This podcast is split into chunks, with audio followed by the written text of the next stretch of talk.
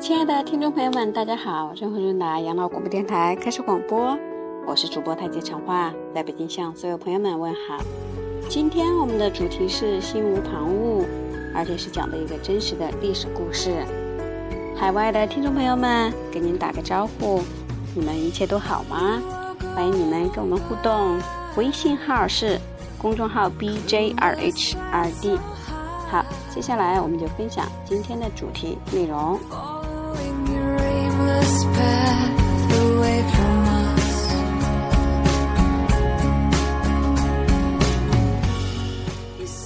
春秋时期，有一位名叫养叔的楚国人，养是养鸡鸭鹅的养，叔叔的叔，养叔这个人是楚国人，他特别擅长射箭，而且可射穿百步之外的一片杨树叶，并且从来没有失手过。可以想象是非常厉害的了。楚王听说以后呢，就拜养叔为老师。楚王哦，拜他为老师，啊，教楚王射箭。养叔自然不敢怠慢大王了嘛，就尽心尽力地将自己的所有绝技都交给了楚王。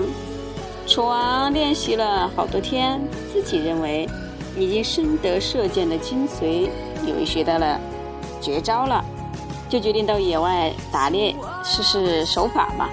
楚王满怀自信地拿着弓箭，命令随从走进芦苇丛里头驱赶里边的野鸭子。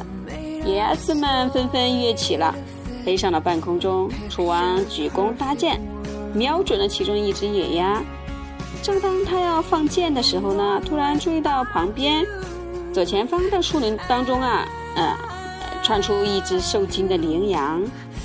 这个时候，楚大王急忙将箭头转向羚羊，心想：这当然可比野鸭子大多了。这只羚羊，他刚要放箭呢，右方又突然蹦了一头浑身有美丽花纹的梅花鹿。楚王又想了，梅花鹿比羚羊要珍贵得多嘛，于是呢，赶紧又调转了箭头，瞄准了梅花鹿。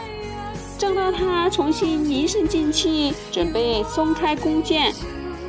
准备松开弓弦射箭的那一刹那，忽然呢，遇见不远处的呃这个树林上空有一只老鹰，啊，展翅腾空，直扑云际。他呢这个时候改变了主意，决定呢又射老鹰。